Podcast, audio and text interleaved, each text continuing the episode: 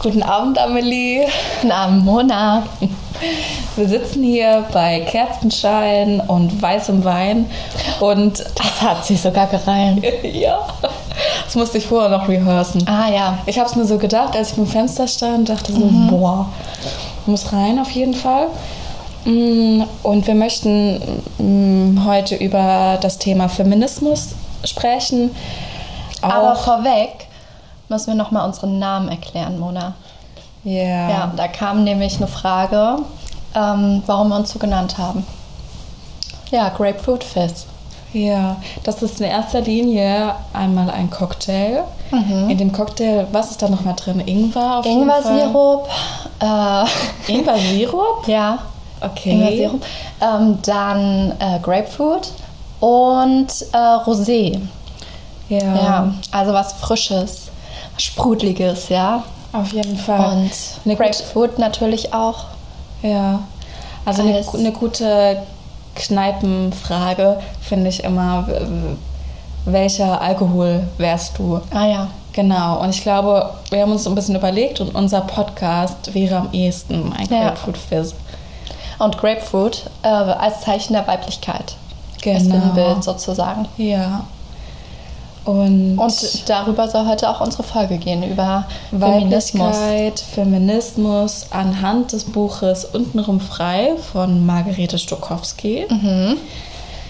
Genau, wir möchten erstmal was zur Autorin kurz sagen, Margarete Stokowski vorstellen.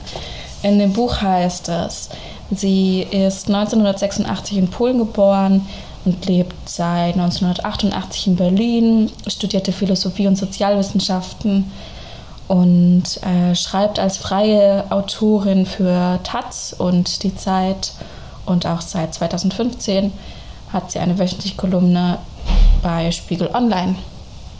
Genau, sehr interessante Frau tatsächlich. Mhm. Und ich finde ihr Buch liest sich auch so ein bisschen wie Sex in the City. Es ist sehr persönliche Stories auch drin, aber halt dann auch mit Fakten gefüttert und ich fand das sehr unterhaltsam tatsächlich. Mhm. Ja, und Amelie, wie bist du zu dem Buch gekommen? ich habe das tatsächlich zum 22. Geburtstag geschenkt bekommen. Oh. Ja, von zwei guten Freundinnen von uns. Und ähm, habe aber tatsächlich das erst jetzt gelesen, weil ich immer so viel für die Uni zu lesen habe und so viele Bücher eigentlich auf meiner Warteliste stehen. Und als wir jetzt beschlossen haben, das Thema zu behandeln, ähm, ja, habe ich das jetzt die letzten zwei Wochen durchgelesen. Genau. Sehr schön. Und wie bist du dazu gekommen? Bei mir war es ähnlich, dass ich tatsächlich zweimal zu meinem 23. Geburtstag geschenkt mhm. bekommen habe. Und das Buch hat sich so schnell gelesen. Ich habe ja. es dann mit den Speien gehabt und saß dann immer auf den schönen Plätzen ne, mit ganz vielen Leuten und dann habe ich das da gelesen und das war sehr schön und sehr lehrreich. Also ja. man macht sich dann viele Gedanken zu Themen, die sie anspricht und reflektiert nochmal selber. Ja, mhm. und es sind auch so greifbare Themen, also direkt aus dem Alltag und so und was uns gerade betrifft. Mhm das spricht sie sehr offen an. Und ja. da kann man richtig gut relaten und ja. Mhm. Und manchmal auch Strukturen, die so in unserem Alltag selbstverständlich sind, ja. die wir vielleicht auch nicht bis zu dem Zeitpunkt noch nicht wirklich reflektiert haben. Ja. Und das Buch regt auf jeden Fall sehr zum Nachdenken an, zum auch mal Privilegien checken ja, und trotzdem Fall. sehen, dass man teilweise auch äh, ja, sehr benachteiligt ist als Frau im Patriarchat. Das Patriarchat bezeichnet praktisch äh, die Gesellschaftsform, in der wir leben, in dem vor allem äh, Männer an der Macht sind. Genau. Und äh, bis vor kurzem durften Frauen noch nicht wählen. Das äh, ist für uns natürlich schon so eine Selbstverständlichkeit. Ja. Und bis 1998 war Vergewaltigung in der Ehe auch straffrei. Das sind nur zwei Beispiele von den ja, vielen Gründen, warum wir Feminismus auch heute noch brauchen. Weil manchmal ja. sieht man das auch gar nicht so, wo da die Ungerechtigkeiten liegen im Alltag. Und äh, weil wir gerade schon das Wort Feminismus in den Mund genommen haben, lass uns doch mal darüber sprechen, was das eigentlich bedeutet. Also für Margarete Stokowski bedeutet es Macht und Autonomie. Das sind starke Begriffe. Und äh, wie würdest du denn Feminismus definieren? Mein Feminismus, den ich lebe, lebe, den ich lebe und für den ich kämpfe, an den ich glaube, Okay, wir sind keine Sekte, by the way. ist äh, intersektional.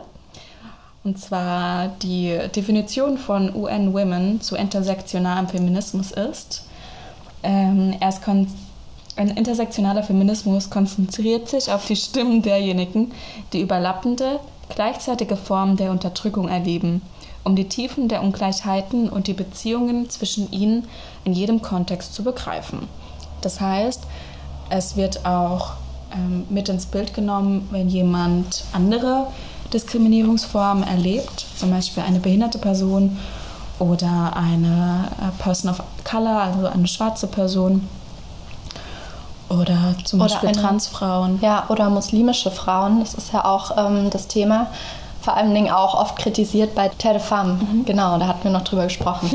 ähm, genau, dass äh, muslimischen Frauen die Eigenentscheidung abgesprochen wird. Also zum Beispiel im Thema Kopftuch. Ne? Ja. Darüber hatten wir uns auch schon mal unterhalten. Ähm, ja, dass äh, halt sich dafür eingesetzt wird, dass Frauen generell kein Kopftuch mehr tragen sollen. Aber es hat ja auch meistens einfach kulturelle Hintergründe und äh, religiöse und da ist es ja auch völlig in Ordnung, wenn Frauen ja, Kopftücher tragen wollen, das dürfen.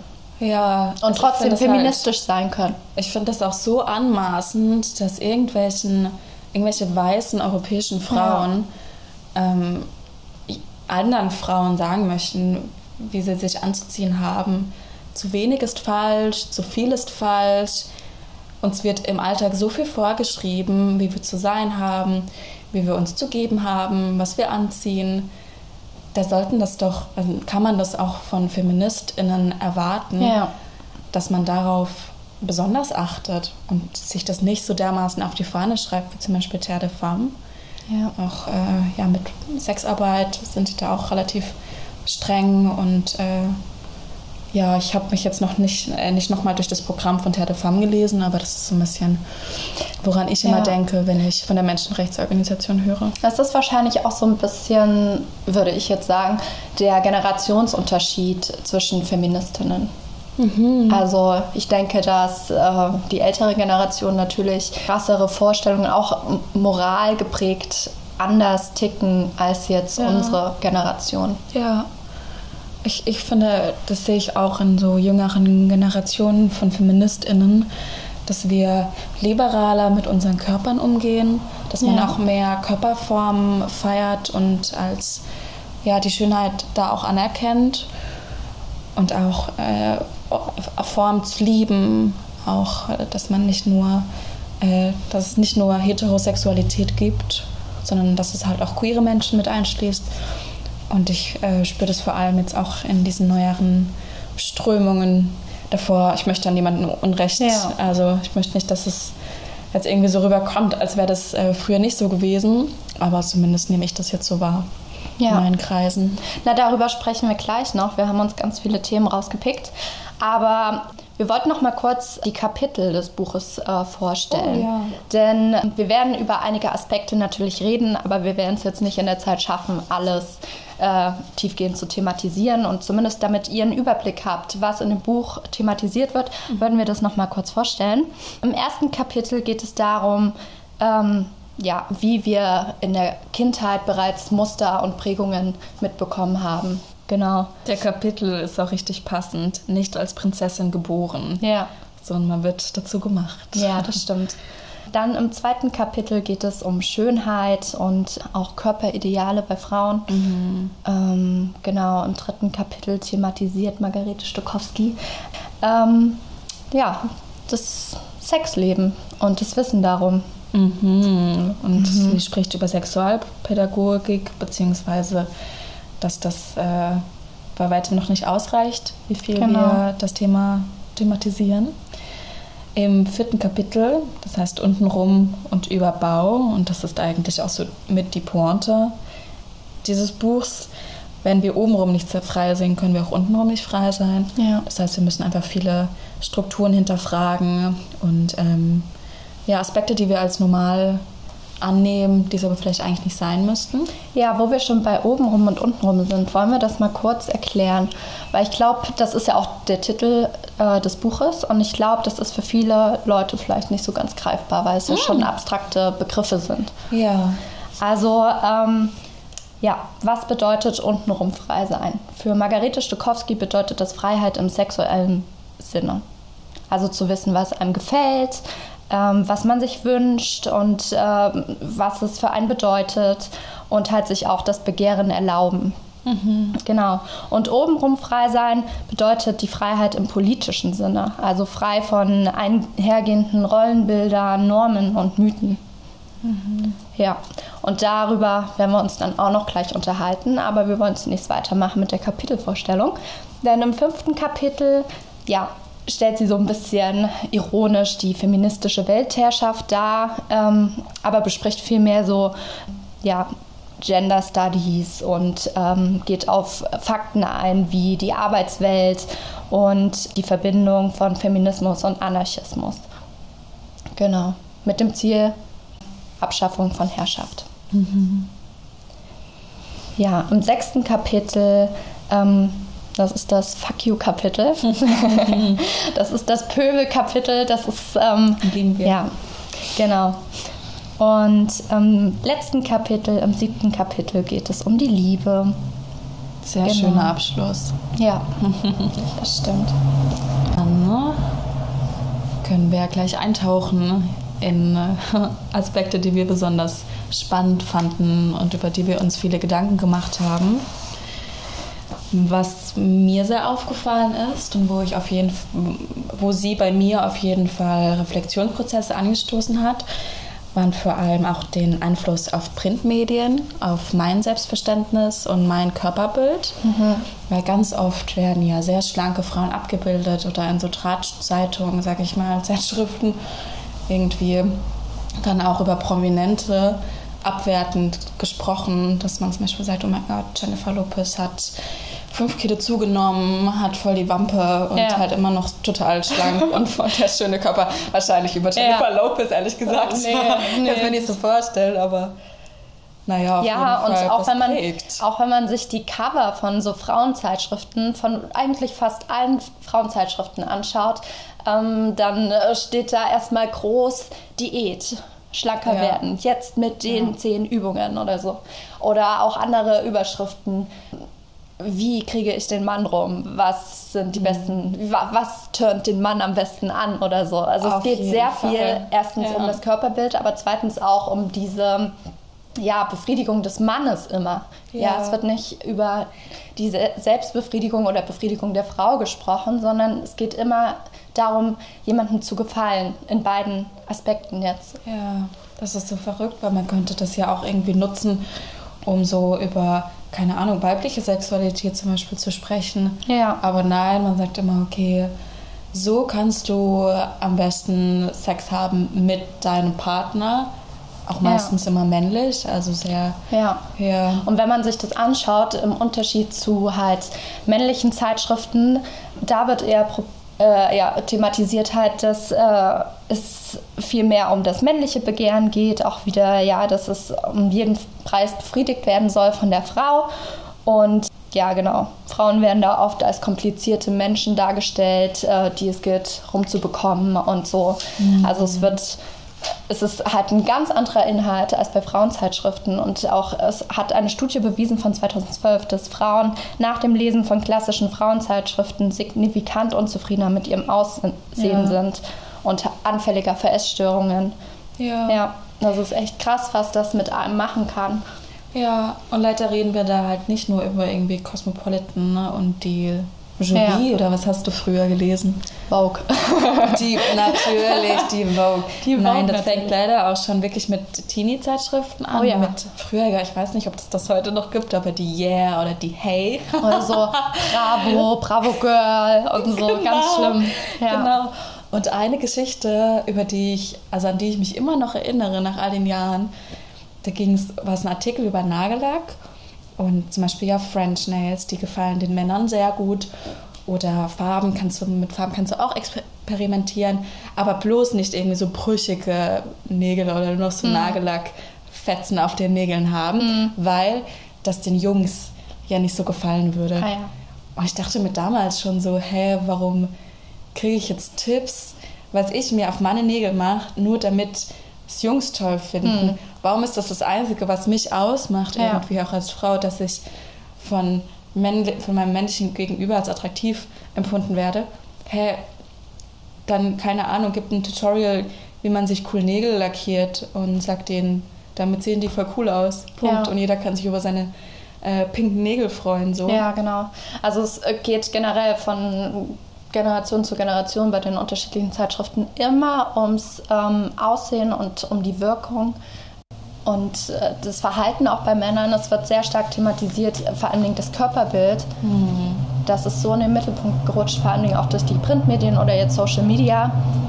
Ähm, ich weiß, bei uns in der Clique damals, im, in der Schule noch, fing das dann auch an, dass das Körperbild voll wichtig war. Und äh, da haben, haben sich auch meine Clique halt, wir haben uns alle da komplett reingesteigert, um ähm, ja, dem Bild zu entsprechen, das wir im Kopf hatten. Und ich habe auch von ganz vielen anderen schon gehört, dass es da ähnlich ist. Und ich glaube, es ist ein großes Thema auch in den Teenage-Alter.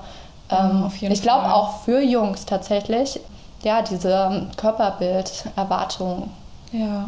Ja. Und so können halt auch Essstörungen entstehen, Ja, voll. die dich auch vielleicht dein ganzes Leben zeichnen. Und ich finde es schade, dass wir in so einer Gesellschaft leben, wo man sich so selber dagegen wehren muss und wo man sich so ein dickes Fell auch gegenüber diesen Ja. Schönheitsidealen aufbauen muss. Und ich bin ja traurig, Ja. dass es eigentlich nicht so sein könnte, dass man einfach auch vor allem beim weiblichen Körper, dass man dem immer so viele Defizite auch zusch äh, zuschreibt. Zum Beispiel, ja, Frauenbeine müssen immer glatt rasiert sein und Frau muss so auszusehen haben, aber auf keinen Fall zu kurz. Natürlich Hijab geht dann natürlich auch nicht, haben wir vorher, vorher schon drüber geredet. Aber ich habe mich gefragt, warum rasiere ich mich eigentlich? Ja. Also das heißt jetzt nicht, dass ich super behaart die ganze Zeit rumlaufe, aber ich habe mir einfach mal die Frage gestellt, warum die Beine?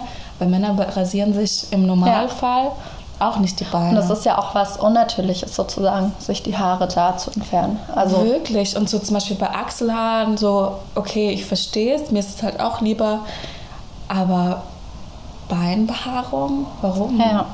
Und das ist ja auch irgendwie, dass die Gesellschaft irgendwann dieses Schönheitsideal auf Frauen projiziert hat, um dann halt auch den Konsum und überhaupt erstmal die Nachfrage zu Kapital schaffen. zu schlagen, Genau. ja. Das ist halt so diese Verbindung zum Kapitalismus, Schönheitsbild und äh, Kapitalismus, dass man halt da auch Geld rausziehen kann, ne? ja. Weil man sich nicht rasi- rasiert, braucht man kleine Rasierer, Naja. Rasiercreme. Und wenn man mal so in die Drogerie geht, dann sieht man auch, dass die pinken Frauenrasierer natürlich gleich mal zwei Euro oder so mehr kosten als die Ja. Männerrasierer. Also Ja. es ist krass. Ja. Ich glaube, da gibt es auch einen Begriff für irgendwie Pink Texas oder so. Ah ja. Das, naja, ich bin mir gerade nicht ganz sicher, wie der Begriff heißt, aber da geht es einfach darum, dass wenn man in der Drogerie einkaufen geht, dass zum Beispiel die Produkte nur für Frauen halt viel teurer sind. Ja. Beispiel Rasierer oder das geht auch weiter mit, weiß nicht, Zahnbürsten oder es gibt ja auch so Pflaster extra so in Pink und so ganz Okay. weirde Sachen. Naja, aber da können die irgendwie ganz oft auch mehr verlangen und Frauen müssen da also dann viel mehr zahlen. Ja. Aber auch weil dieser Konsum ja irgend oder diese Nachfrage geschaffen wurde, die Ja. halt dann ja zu Konsum führt und einer größeren Vermarktung. Ja, apropos Vermarktung, also Werbung und Marketing ist ja auch ein großes Thema im Feminismus. Denn da findet viel ja, Diskriminierung statt. Der Mann.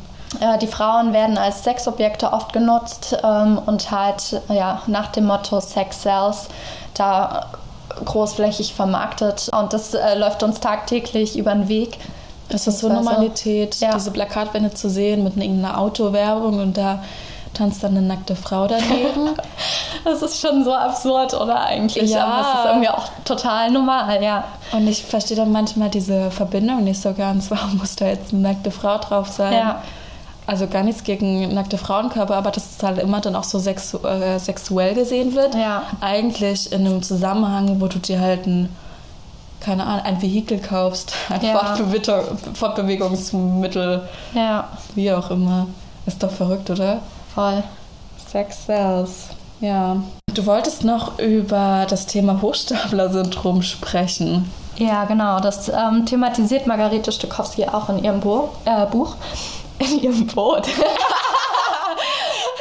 naja, gut, in ihrem Boot. Ähm, und ähm, genau, am Hochstapler-Syndrom leiden vor allem Frauen, viel häufiger als Männer.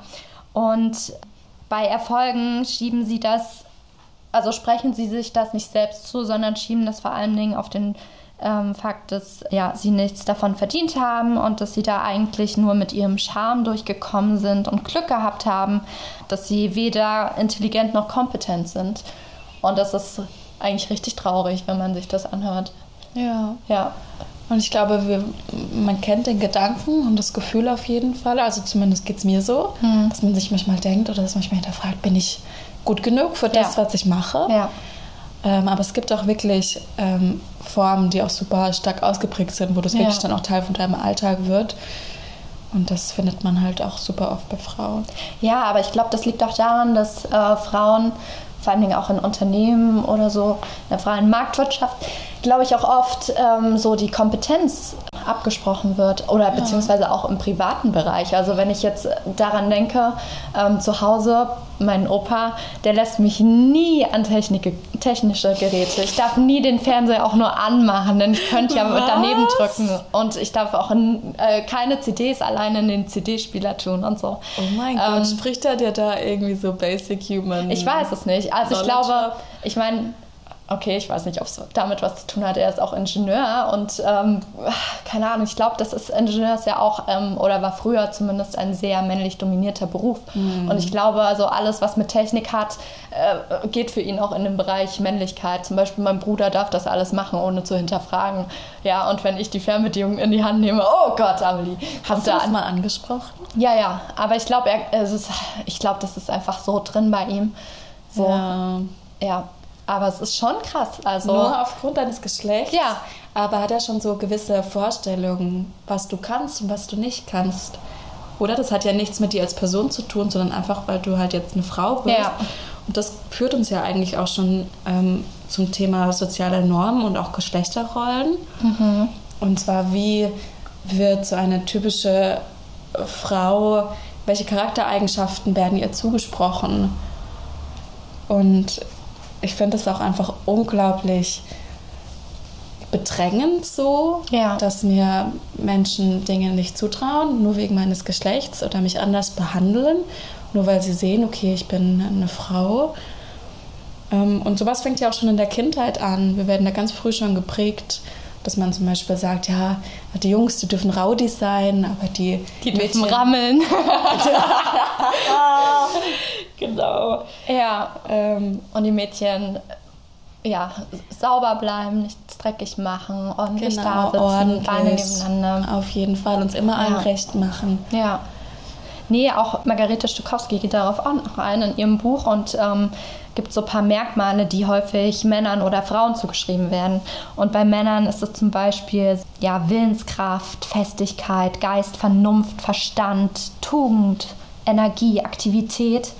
Und bei Frauen ist es häusliches Leben, Passivität, Schwäche, Ergebung, Hingebung, Bescheidenheit, Liebe, Güte, Gefühl. Ja, Taktgefühl auch und Schönheit. Keuchheit auch voll das krasse Thema. Ja. Ähm, ja, also man merkt einfach, dass die Merkmale schon alleine, die Charakteristiken so von Männern und Frauen komplett, komplett verschieden sind. Und ich glaube, ähm, daran hängt dann auch die Erziehung bei Kindern teilweise, ja. Also das merkt man schon, ähm, wenn ich jetzt die Erziehung von meinem Bruder und mir oder so vergleiche. Oder ich hatte auch ähm, letztens ein Gespräch mit äh, sehr alten OPs. Ähm, Wie kam es dazu? ja, das war, ich hatte ein Praktikum gemacht an der Ostsee und äh, immer 17 Uhr hatten sich äh, drei OPs im Hafen getroffen auf einen Schnaps. Und ich saß halt auch immer am Hafen und habe meine Hausarbeiten geschrieben und irgendwann haben die so mit mir angefangen zu quatschen und dann war das irgendwie immer so unser Date. So, wir hatten wirklich jeden Deine Abend. OPs. Ja, meine OP-Gang. Wir hatten jeden Abend 17 Uhr ein Date am Hafen. Und der eine, der kam sogar aus einer Seemannsfamilie. Also Oha, ganz richtig interessant. urig, ja. ja. Der war auch schon in Afrika und ist da rumgefahren mit seinem Schiff. Damn. Ja, naja, auf jeden Fall ähm, haben wir auch so ein bisschen gequatscht dann. Und dann habe ich erzählt, dass ähm, ich früher mit meinem Opa auch immer geangelt habe. So. Mhm. Und dann hat der eine Opi auf einmal rausgehauen, was, Angeln, das ist doch Jungssache, bist du ein Junge? Und ich, ich war so überrascht in dem Moment, weil ich so dachte, ei, ei, ei krass. Und warum Ist- sollst ist du das Angeln- nicht machen Ja, dürfen? ist Angeln eine Jungssache? Oh mein Gott, das habe ich schon als Kind gespürt, Ja. dass mich das, dass es diese Fronten gibt, Ja. dass es diese ja, sozialen Normen gibt und dass ich aber dagegen so ein bisschen rebellieren will. Ja. Ich war zum Beispiel ganz früh, ich glaube mit acht oder neun, war ich im Fußball, war super schlecht, hatte da null Spaß dran, aber ich habe es einfach richtig gefühlt in meinen weiß-goldenen Ja. ähm, Fußballschuhen. Ja, ich will auch noch ein bisschen weinen. Ja. Amelie schenkt gerade Wein nach. Merci beaucoup. Ja. Und habe das eigentlich hauptsächlich gemacht, so im Nachhinein, weil ich mir was beweisen wollte und auch anderen Leuten was beweisen wollte. So, ich kann das auch. Ich weiß, es wird nicht von mir erwartet. Und genau deshalb mache ich es. Ja. Also meine Fußballkarriere, für alle, die sich das jetzt gerade gefragt haben, ist leider ziemlich kurz danach auch wieder äh, beendet worden, weil ich saß neben dem Tor. Ich war halt nicht so gut und deshalb saß ich auf der Ersatzbank neben dem Tor und da habe ich so einen Torschuss direkt so ins Gesicht bekommen. Voll, von der Bank hinten runter. Oh. Voll abgeschossen und war halt Knockout. Und das, danach hatte ich Angst vor Bällen und seitdem habe ich Angst vor Bällen und dann Ah, ja. ging es halt nicht mehr. Ballsportarten waren die meins. Naja, Durchgequält durch Basketball Oh ja. in der Schule. ganz schlimm. Volleyball ging noch. Ein bisschen kontrollierter. Ja, hat man auch ein Netz dazwischen, das finde ich immer gut. Ja, weißt du, was ich immer richtig schlimm fand? So Völkerball oder Ja. so Zombieball, wo man so abgeschmissen wird. Ja, da war ich immer gut drin, weil ich immer so schwuppig war. Ja, stimmt. Ich Aber auch. Wirklich. ja. Und dann habe ich mich immer geärgert, als ich die letzte war, weil man dann so richtig gut fangen muss und abwerfen muss. Und ich dachte so, ach du Scheiße. Und seitdem habe ich mich dann immer als Erste rausballern lassen und bin auch nie wieder reingegangen. Mm. Ja, I understand. I understand. Ja, ja, das ist auf jeden Fall interessant. Und auch so, ähm, können wir da gleich weitermachen bei Jungs- und Mädchenfarben. War, war das bei dir so ein Thema damals?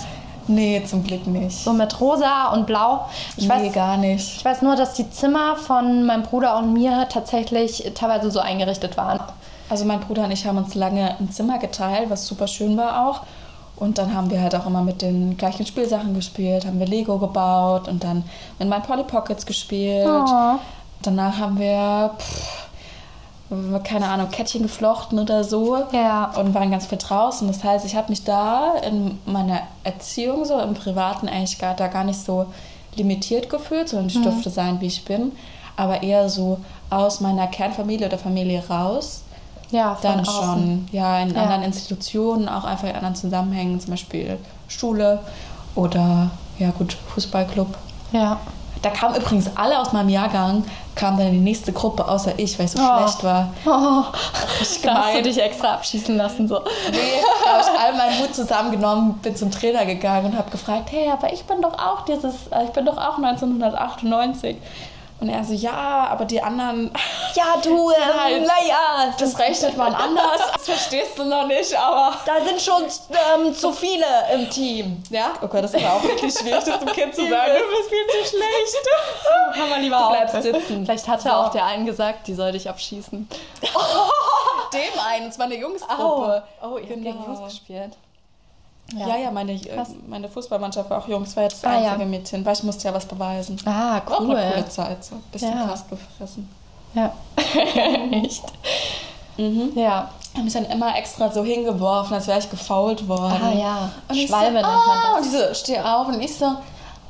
Aber ich hatte einfach keinen Bock mehr. Weißt du, Ja. so eine Dreiviertelstunde und du denkst dir schon so, mm.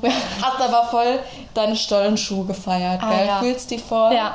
Immer drauf geschaut. Die hatten immer so einen goldenen, ich glaube, es war Adidas oder so. Ja. So einen goldenen, Nee, das ist Nike. das Nike. Mit, mit dem Haken ist Nike.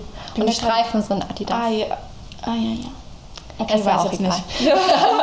Kommen wir mal wieder zurück. Kommen wir mal wieder zurück. Nein, ich wollte noch ganz kurz Ah, ja. meinen äh, feministischen Kindermoment Oh. ähm, beschreiben. Hau raus. Aber es war eher unbeabsichtigt, denn ähm, ja, einen Tag vor Fasching habe ich schon geschlafen in meinem Bettchen und dann hat mich mein Vater rausgeholt und ähm, weil er die Idee hatte, mir die Haare abzurasieren. Ja, nicht zu schneiden, abzurasieren. Das? das? da war ich drei oder so. Ja. Und ich hatte extra schon schön lange Haare und zwar einen Tag vor Fasching, wo ich als Prinzessin hätte gehen sollen und mein Vater schneidet mir eine Klatze und dann musste ich am nächsten Tag als glatzköpfige Prinzessin. Was? Warum? In den Kindergarten, weil er Langeweile hatte. Der dachte, ah ja, komm mal her, komm Amelie, wir machen das mal. Das sieht toll aus. Naja, auf jeden Fall ja, bin ich dann ganz stolz als glatzköpfige Prinzessin da anmarschiert und äh, ich fand's cool. Meine Mutter hat geweint. Niemand war happy eigentlich, außer ja, Vater. Ja. Und stolz. ich, ja. Ah, ich war's hab mich, egal. Du, ich habe mich da noch nicht im Spiegel gesehen. Okay, I see. Ja. Warst noch zu klein. Aber ich finde, das sollte vielleicht unser neues Profilbild werden. Ne? Ui. So ein glatzköpfige Amelie. Kleine. Amelie. Prinzessin-Kostüm, auf Ja. jeden Fall. Nee. Ja. Aber nochmal kurz zu den Geschlechterfarben, weil wir das schon gesagt haben und das auch im Buch thematisiert wird. Ähm, ja, Junge tragen oder trugen damals rosa, weil das so die Herrschaftsfarbe war. Und Mädchen hellblau, wie die Gottesmutter Maria. Oh. Mhm. Und das hat sich in den letzten Jahrhunderten erst geswitcht. Ich finde das so merkwürdig, dass man einfach sagt, rosa ist eine, eine Mädchenfarbe. Rosa ist jetzt Mädchen. Ja, Ja. und äh, blau immer Jungs. Naja, ja, da, da kommen wir dann auch di- direkt wieder irgendwie. Ich finde es halt auch schwierig, dass es da dann nur rosa und blau als Option gibt. So einfach immer diese binäre Geschlechterordnung. Also binär heißt so, dass man äh, nur von einem männlichen und einem weiblichen Geschlecht ausgeht, aber das schließt halt nicht nicht-binäre Personen zum Beispiel mit ein. Ja, da gibt es halt nur entweder weiblich oder männlich. Und dann Ja. werden, werden die halt von Anfang an irgendwie auch Dinge von der Gesellschaft anerzogen, wie du dich zu verhalten hast, weil du halt natürlich Reaktionen bekommst, wenn du dich nicht entsprechend deinem Geschlecht verhältst. Ja. Dann denkt man sich, es ist halt schon einfacher, sich dann da so ein bisschen sein Plätzchen zu suchen und da so anzupassen, damit man halt nicht so viel anstößt. Aber ich finde das einfach unglaublich limitierend und irgendwie für mich eingeschränkt und ich habe da nicht so Bock drauf. Deshalb reden wir jetzt darüber und finde ich richtig schön, dass wir hier die Möglichkeit haben, Auf solche Themen Fall. anzuschneiden. Ja, was wir auch als unglaublich wichtig erachten und was Margarete Stok Stokowski auch in ihrem Buch anführt, ist das Thema ähm, Sprache und auch äh, Sexualpädagogik, dass wir in einer Gesellschaft leben, wo so Themen wie Sex zum Beispiel super tabuisiert werden und dass wir auf jeden Fall an unserer Sexualpädagogik noch ganz stark arbeiten könnten, weil das, dieses Wissen oder die Antwort auf ihre Fragen suchen ja dann irgendwie so junge Jugendliche halt auch irgendwo woanders und zum Beispiel auf irgendwelchen Pornoplattformen, wo dann halt auch ein ganz komisches, eine ganz komische Form von Sex wiedergespiegelt wird. Und man könnte zum Beispiel, was mir einfallen würde, ist direkt sagen, irgendwie Kommunikation ist sehr wichtig. Weißt du, so funktioniert mein Körper, so funktioniert dein Körper. Es ist okay, wenn ich dich hier anfasse, aber darüber sprechen wir nicht. Und ich glaube, so viele Menschen mussten ihre eigenen, manchmal auch ein bisschen traumatischen Erfahrungen machen deshalb und wissen jetzt, wie sie damit umgehen und wie sie Dinge ausdrücken. Aber ich finde es nervig. Man könnte das doch davor schon irgendwie besprechen und einfach das so nicht so.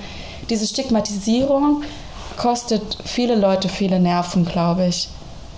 Weil du dir dieses Wissen dann woanders holen musst, aus Erfahrung zum Beispiel.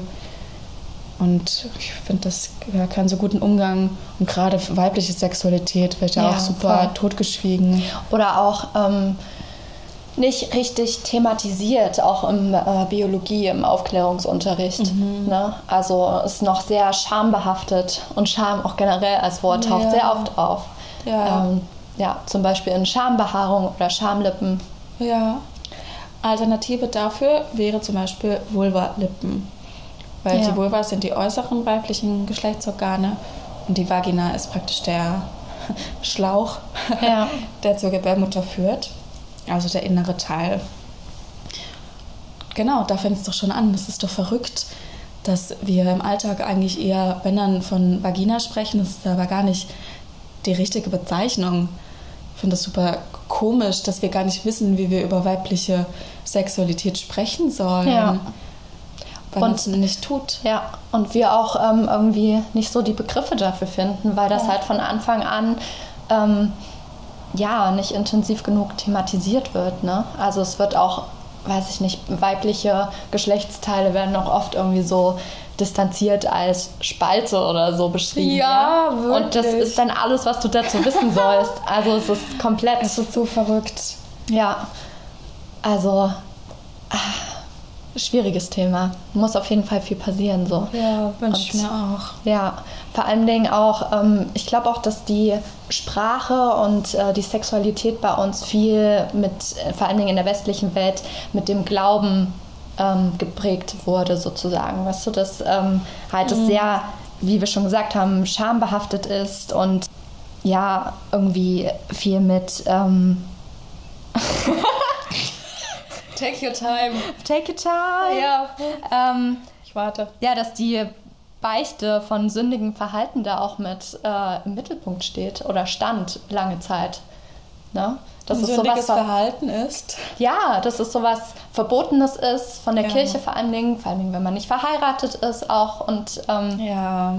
ja, dass da nicht offen drüber gesprochen wird. Und das sieht man natürlich dann auch in der Sprachentwicklung, ja. um das weiterzuführen dann. Ja ich finde es einfach so traurig, was wir uns für eine Gesellschaft irgendwie erschaffen haben. Ich weiß nicht, ob das nötig war, um oder warum sich das so entwickeln musste. Man könnte ja auch viel offener mit Sexualität umgehen. Passiert die ganze Zeit überall auf der Welt und ist das Natürlichste der Welt, so wie Essen oder jetzt nicht unbedingt wie Atmen, so man kommt natürlich auch ohne klar, ja. aber es ist trotzdem ein wichtiger Teil. Passiert die ganze Zeit im Tierreich, ist die Natur. Ja. Aber nein, findet überhaupt keinen Einzug oder einen sehr privaten Einzug in unserer ja. Gesellschaft. Das ist auf jeden Fall ganz krass Privatsache. Na, und damit dann auch zum Beispiel ähm, das Thema Entjungferung oder Jungfernhäutchen. Ne? Viele, also das mhm. muss man auch mal sagen. Viele Männer wissen nicht, wie äh, ja, die Entjungferung tatsächlich abläuft. So, die denken halt wirklich, die zerstören das Jungfernhäutchen. Dabei ja. ist das Jungfernhäutchen halt schon offen oder ist nie zu, ja. Und genau, ich glaube, das, das, ist auch biologisch ganz viel. Das ist auch bei jeder Frau anders. Ja. Also manchmal ist es schon so perforiert, hast so mit Löchern oder ein großes Loch ja. oder halt ein bisschen mehr zu. Aber auf jeden Fall, ja. Das wurde von der Kirche so hochgeschaukelt, ähm, das Entjungfern. Und das ist ja was Besonderes bei Mädchen. Und es wird viel mehr thematisiert und dem wird viel mehr Bedeutung zugesprochen als das erste Mal bei Jungs. Weißt du? Und dann geht das Thema aber auch noch weiter bei Frauen, zum Beispiel mit Menstruation. Ja, da wird nicht mhm. gerne drüber gesprochen. Das ist ein ekliges Thema und ach, das, das betrifft nur so Frauen. Lächerlich. Ich Leute, weiß, redet, redet drüber. ja, informiert oft. euch auch. Also ich, ich musste, mit männlichen Freunden. Ja, ich musste ganz viele männliche Freunde bereits aufklären, was Menstruation überhaupt ist. Also wie was? das abläuft. Oh, sorry. Ja, ja, voll ja. Bitte was? Bitte was? Bitte Nein. was? Ja. Nein. Auch ähm, wie die Fruchtbarkeit bei Frauen ist, ja, dass die in, nur in einem bestimmten Zeitraum ähm, des Monats ähm, fruchtbar sind, ja, so schwanger, schwanger, werden können. können. Ja, also das ist bei ganz vielen überhaupt nicht klar und ich frage mich da auch, wo der Aufklärungsunterricht da aufgehört hat. Ja. Traurig, oder? Ja, ja. Das wird einfach alles totgeschwiegen, ja. tabuisiert, stigmatisiert. Nice. No, wir, wir arbeiten dagegen an, dem wir jetzt hier so offen reden. Ja, wir können ja auch mal eine Menstruationsfolge machen. Auf jeden Fall, let's do that. Okay. Ähm, ja, Mona, wir wollten noch mal kurz ähm, das Wort Mansplaining erklären, weil wir das letzte Folge benutzt haben oh. und ähm, ein paar Leute haben das nicht ganz verstanden oder konnten damit nicht so ganz umgehen. Und ähm, ja, frage ich dich einfach mal. Möchtest du es erklären? Was ist Mansplaining? Ja, sehr gerne. Man sagt Mansplaining, wenn man, ohne dass man die betreffende Person fragt, von ihr erklärt bekommt, also es ist meistens dann halt ein Cis-Mann, wie die Welt funktioniert, wie, pff, keine Ahnung, was dir diese Karte sagt, vor der du gerade stehst oder wie man dieses Problem löst. Und äh, du hast nie nach Hilfe gefragt, hattest es vielleicht sogar selber rausgefunden, brauchst vielleicht gar keine Hilfe, aber einfach so von wegen, ich gebe dir jetzt meine Meinung dazu oder Hälfte, was auch nicht unbedingt böse gemeint sein muss, aber es spricht der Person, der dies erklärt bekommt, ja auch so ein bisschen die Fähigkeit ab, das selber zu verstehen. Ja. Und vielleicht ja. hat sie auch nie nach Hilfe gefragt, weil alles klar ja, war. Es wird praktisch sofort suggeriert, ähm, dass diese Person, also meistens die Frau dann, ähm, also die gegenüberstehende Person eine Haltung von Selbstzweifeln oder Selbstbeschränkung mhm. ja. ähm, einnimmt. Ja. Auf jeden Fall.